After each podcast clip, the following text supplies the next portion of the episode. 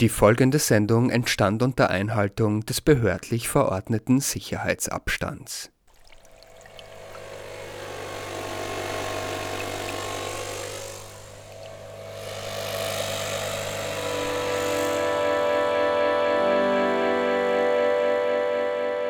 Die Gehörschnecke. Die Sendung zum Zuhören.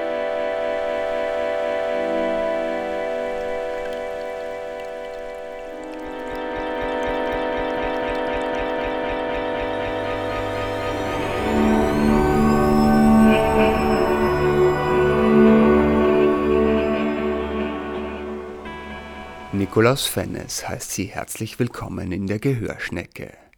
Die heutige Sendung steht ganz im Zeichen des Wiederhochfahrens und des Upgradens. Dass ein Upgrade nicht immer eine gute Idee ist, hat sich mittlerweile zum unbewussten Allgemeinwissen entwickelt. Nicht alles, was neu ist, ist automatisch auch gut.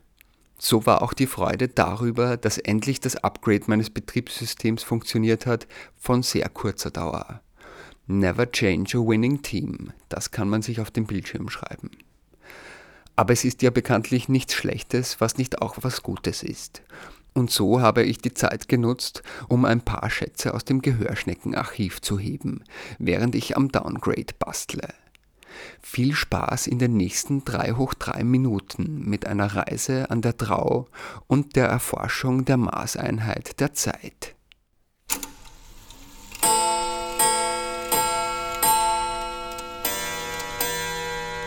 Die Vermessung der Zeit. Im Uhrenmuseum im Schulhof Nummer 2 treffe ich Tabea Rude. Sie ist hier für die Pflege der dynamischen Objekte, sprich der Uhren, zuständig, deren gemeinsames Ticken die Räumlichkeiten mit einem polyrhythmischen Takt füllt. Nach einer Meisterinnenausbildung am West Dean College, einem Praktikum am Royal Observatory in Greenwich und zwei Jahren Tätigkeit in einem Uhrenrestaurationsbetrieb in London ist sie 2017 in den Schulhof in Wien gekommen, um sich hier um die rund 700 Zeitmesser der Sammlung zu kümmern an einem Freitagmorgen um acht, bevor die Museumsbesucher über den knarzenden Parkettboden wandeln, erklärt sie mir den Ursprung vom Tick und vom Tack. Um dieses Tick-Tack zu erklären, ist, glaube ich, unsere, die nur am besten. Also eigentlich gibt es zwei Prinzipien. Vor dem, vor dem Pendel und nach dem Pendel. Und vor dem Pendel, das hört man, das ist ähm, sehr viel unregelmäßiger, weil da die, nicht die Schwerkraft reguliert, sondern in dem Fall ist das jetzt da oben dieses Folio. Muss ich mal schauen. Das ist auch gleichzeitig unsere älteste Uhr.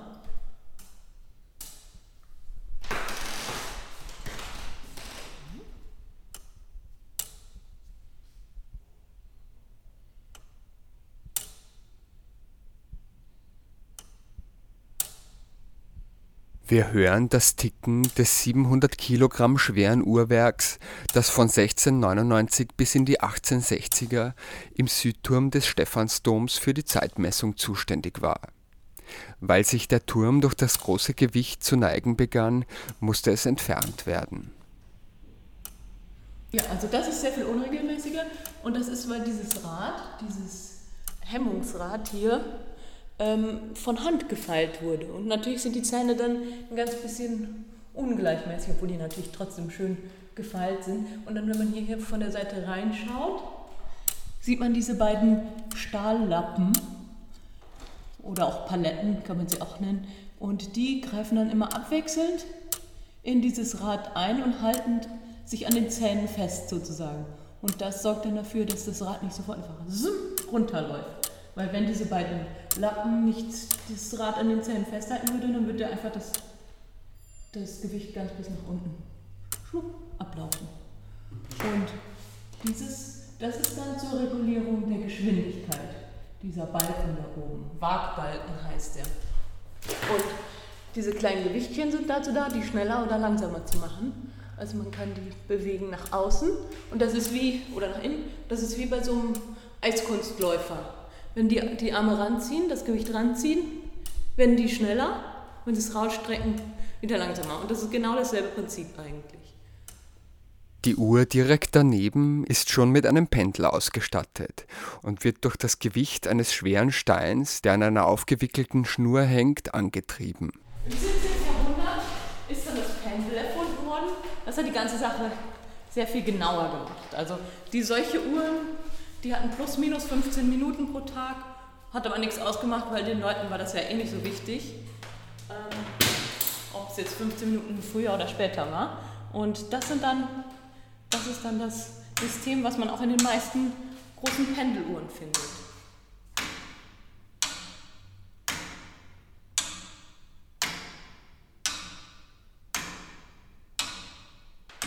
Also hier haben wir auch wieder das Hemmungsrad und dieser Anker diesmal, also nicht diese zwei Paletten auf einem Stab, sondern den Anker, der dann sich auch an den Zähnen festhält.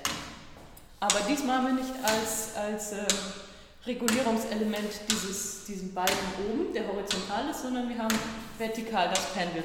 Und das wird hier eigentlich durch die Schwerkraft im gleichmäßigen Takt gehalten. Je länger das Pendel, desto langsamer tickt es. Und je kürzer das Pendel, desto schneller. Also damit reguliert man eigentlich die Geschwindigkeit. Jetzt ist der Stein unten angekommen. Bei den alten Turmuhren ist das Ticken besonders laut, dass sich oben im Turm selten jemand dadurch gestört fühlt. Tabea Rude bringt noch ein weiteres Exemplar ohne Pendel zum Laufen, während draußen am Schulhof die Straße langsam lauter wird.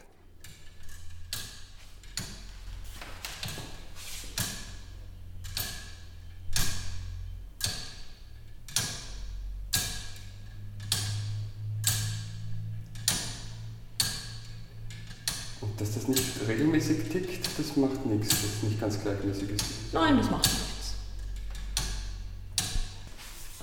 So, hat sie jetzt aufgehört? Ähm. Oh, weiß ich gar nicht. Hört manchmal auf. Ist müde. die muss auch irgendwann wieder gereinigt werden. Das sind dann die Öle, die alt werden. Durch die Türe begeben wir uns ins 18. Jahrhundert, wo Tabea Rude eine Bodenstanduhr von 1775 öffnet.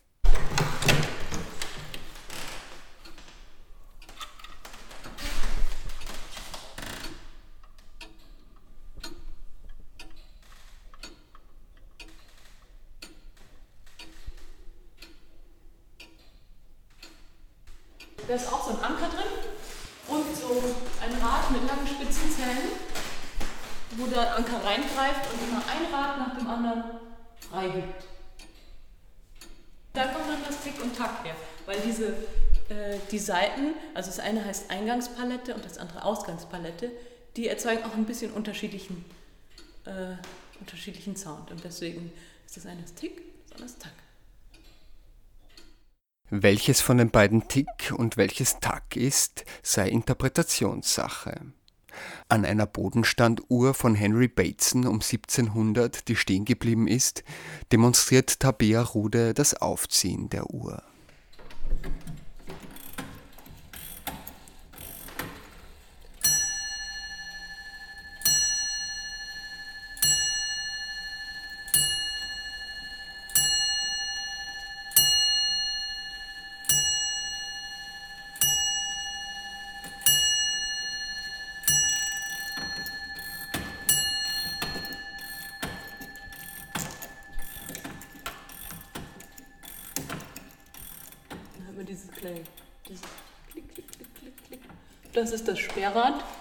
Die Klinke, die dann so aneinander vorbeirutschen. Dann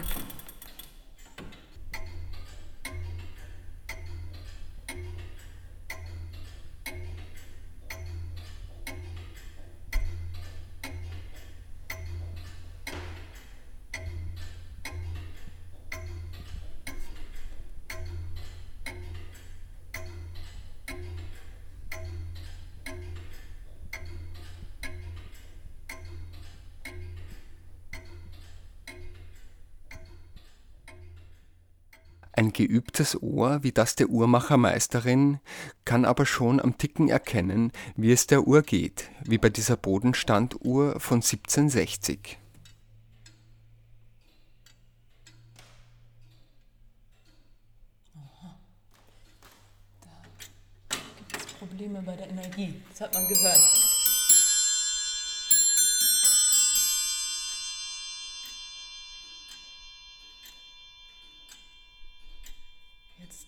viel besser. Da hat es also gehakt in der, in der Mechanik und deswegen hat die am Anfang so geschwächelt.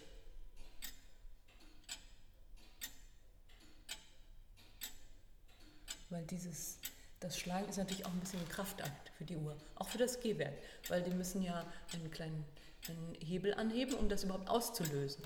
Es wird also schon vom Gehwerk ausgelöst ähm, und das bimmelt dann jede Viertelstunde.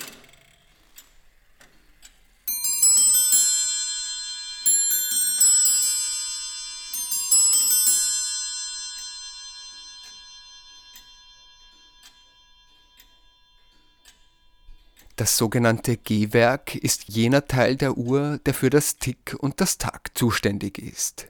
Zusätzlich dazu gibt es noch, je nach Ausführung, Werke für das Viertelstunden- und das Stundenläuten und auch darüber hinaus. Ausschlaggebend für die Geschwindigkeit des Gehwerks und somit auch des Ticks und des Tacks ist bei Pendeluhren die Länge des Pendels, wie Tabea Rude erklärt. Meistens in den Bodenstanduhren haben wir auch ein Pendel, was ungefähr ein Meter ist. Und das hört sich dann so an. Und dann gibt es welche, die haben kürzere.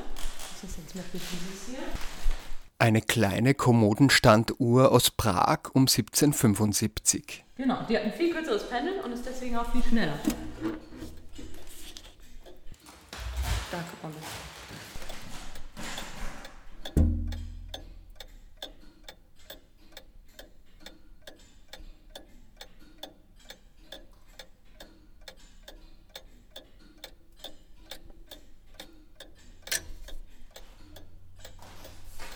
war die Warnung.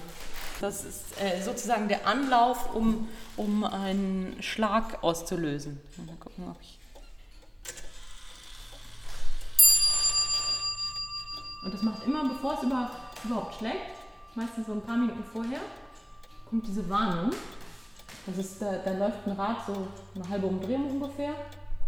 Und äh, das ist der Anlauf, um den Hammer anzuheben, damit man auch schlagen kann, weil dieser Hammer ist ja recht schwer. Und da braucht man halt so einen, Vorlauf. Und äh, dafür ist die Warnung da.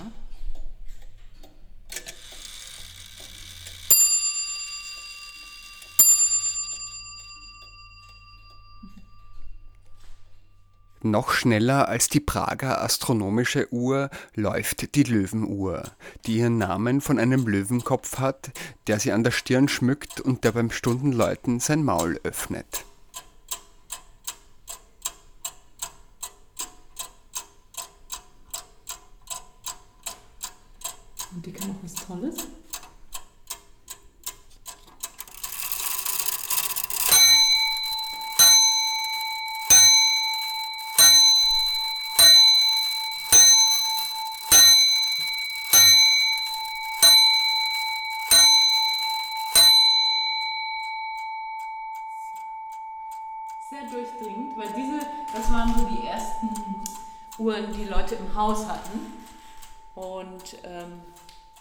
Meistens auch relativ reiche Leute, die ein großes Haus hatten. Und die haben sowas dann äh, zentral irgendwo installiert, dass es auch jeder hören kann. Und meistens ganz weit unter der Decke, damit die möglichst äh, lange Schnüre daran machen können, damit die Gewichte lange fallen können und man die nicht andauernd aufziehen muss. Die musste aber man, diese Art von Uhr musste man aber trotzdem einmal am Tag eigentlich aufziehen.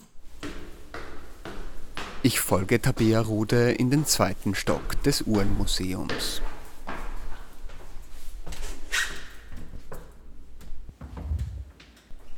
Die ist super. Ich glaube, das ist meine Lieblingsuhr. Die war im Stephansdom zusammen mit der Turmuhr, die wir unten gesehen haben. Ähm, und die war dazu da, dass der Türmer halt checken konnte, ob die, ob die Zeit auf der Turmuhr noch stimmt. Die war sozusagen die Kontrolluhr. Und die zieht man hier so auf.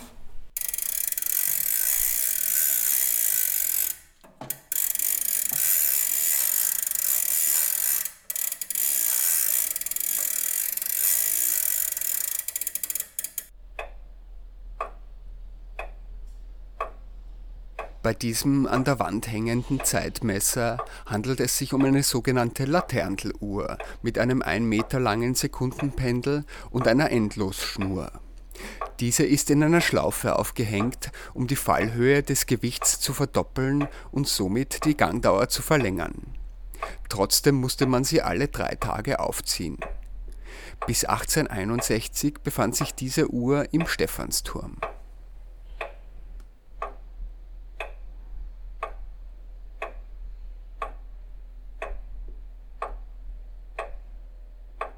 Im Zimmer nebenan hängt neben anderen Laterneluhren auch eine Dacheluhr.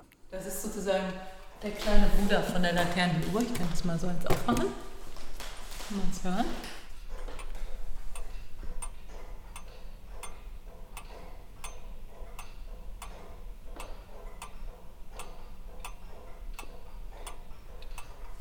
Ich habe die, die Panel noch nicht äh, ausgemessen, ganz genau. Aber es gibt so, so Standardgrößen wie das Sekundenpendel, das dann Meter ist. Halbsekundenpendel ist ein halber Meter. Und ähm, ja, da gibt es auch solche ganz kurzen, wie bei den Kommunenstanduhren.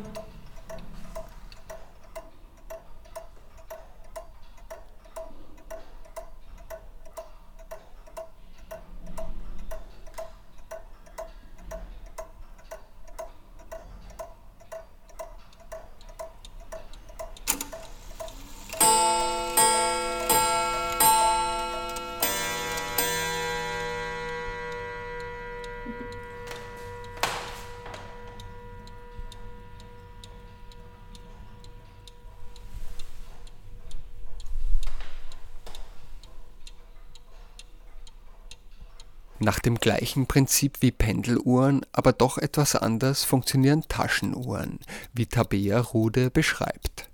Äh, ja, die, ist, äh, die hat natürlich kein Pendel oder Gewicht. Die hat eine Feder, die wird in ein, ein Federhaus reingewunden, also wie eine kleine Schnecke wird das da rein äh.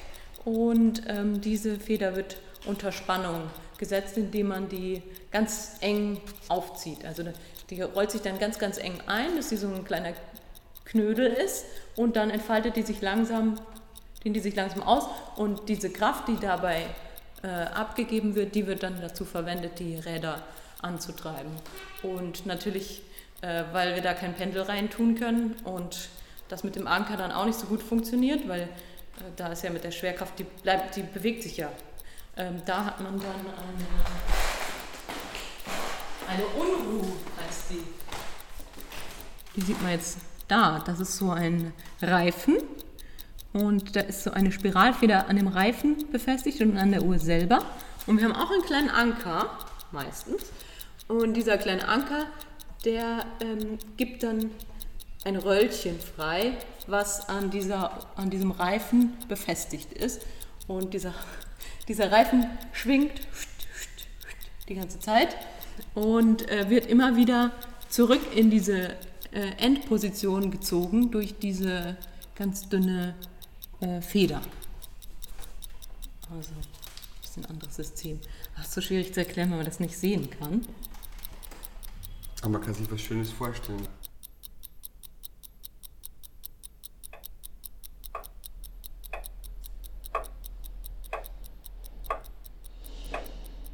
Ob die Zeit anders vergeht, wenn man mit Uhren arbeitet, frage ich.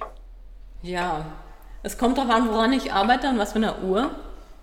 Ähm, da ist zum Beispiel die erste Stunde, in der die Uhr läuft, ist natürlich äh, die wichtigste. Da hat man die ganz äh, unter Beobachtung und dann habe ich die meistens bei mir sitzen und höre dazu und passe auf, dass sie richtig schlägt. Also das heißt, die erste Stunde ist ziemlich langsam, weil man muss natürlich gucken, oh, läuft das? Mhm. Okay, hat das jetzt die Warnung richtig gemacht. Da, das ist dann die kritische Stunde und dann denkt man, okay, ja, die erste Stunde war gut. Dann die 24 Stunden, wenn man dann am nächsten Tag wiederkommt, dass die Uhr dann immer noch läuft. Ähm, ja, und dann, dann plätschert die Zeit so dahin. dann ist es egal, ja.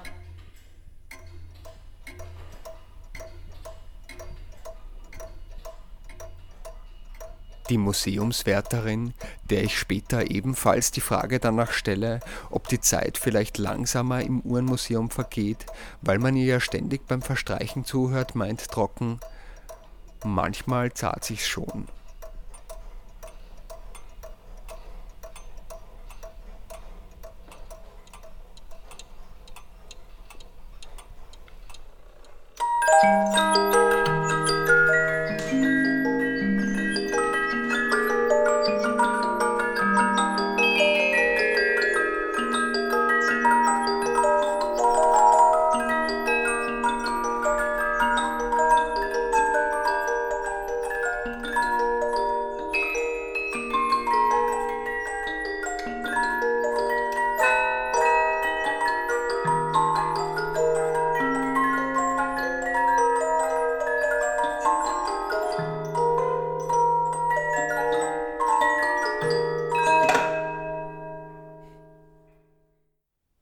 Zwölfter Teil Ach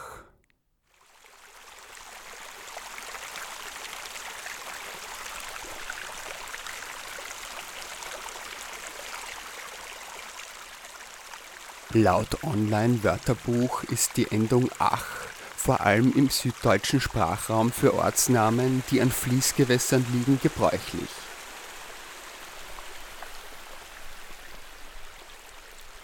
In Österreich ist die Dichte von Orten mit dem Suffix ach entlang der Drau in Kärnten mit bis zu drei unter tausend am höchsten.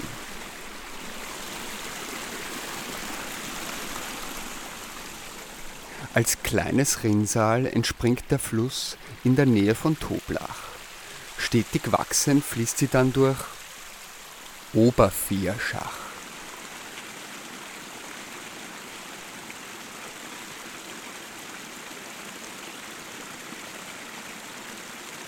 Untervierschach.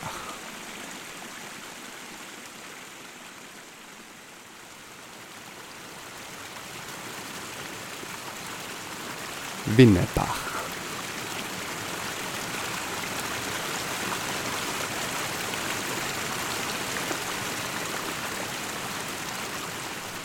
Arrenbach.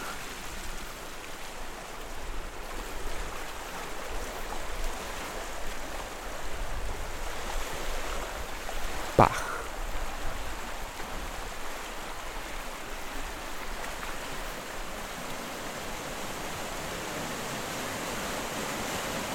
Abfaltersbach.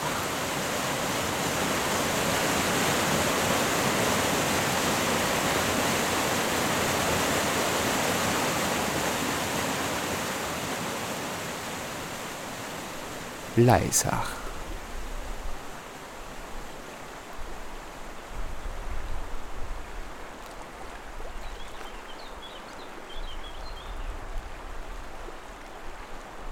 Tristach.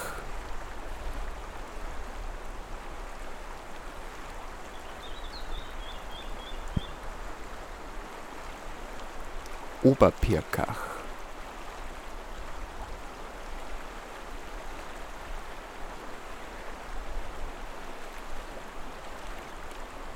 Unterpirkach.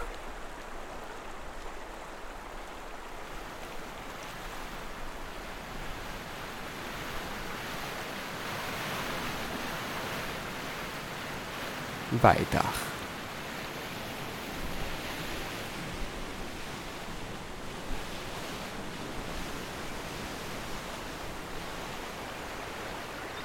Dellach.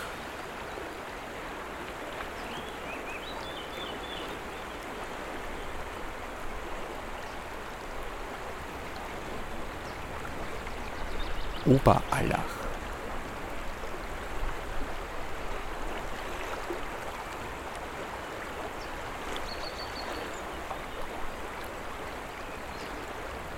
Villach.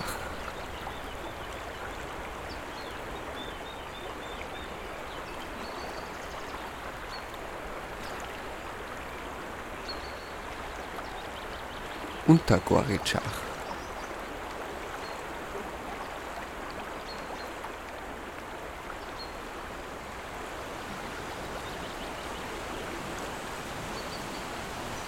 Mühlbach.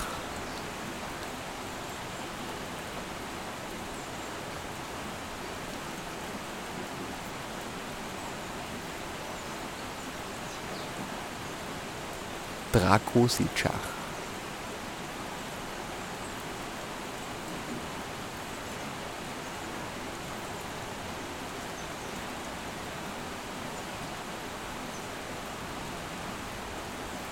Fresnach.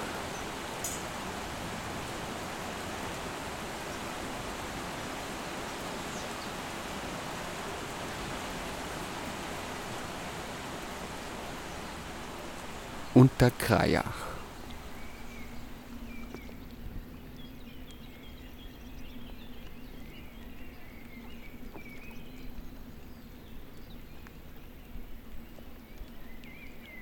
Oberkrajach.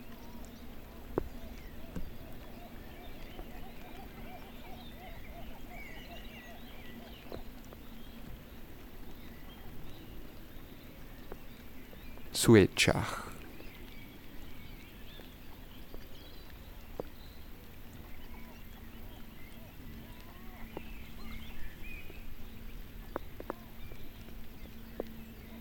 Verlach.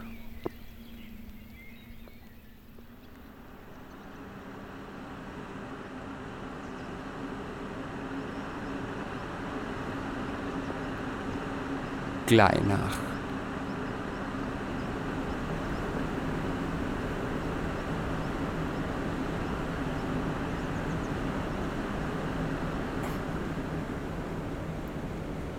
Dulach.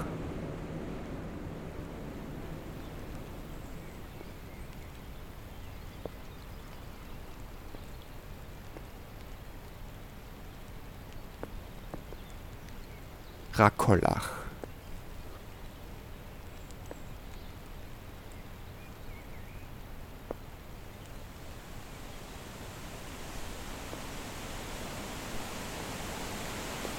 Unarach.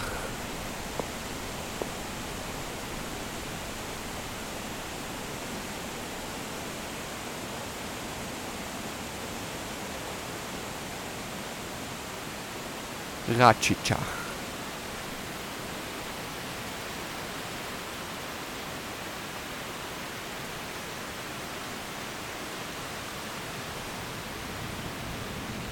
Und Rotlach.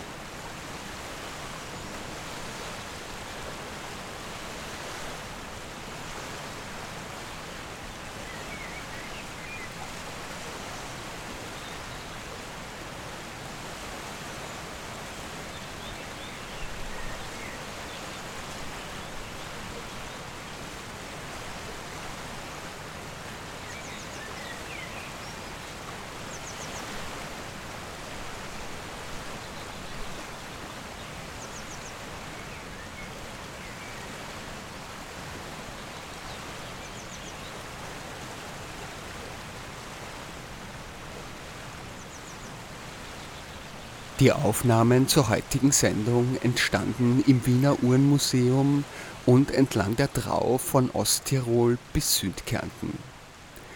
Alle Informationen zur Sendung Gehörschnecke finden Sie unter gehörschnecke.at. Das war's für heute. Nikolaus Fennes wünscht einen schönen Sonntag. Bis zum nächsten Mal.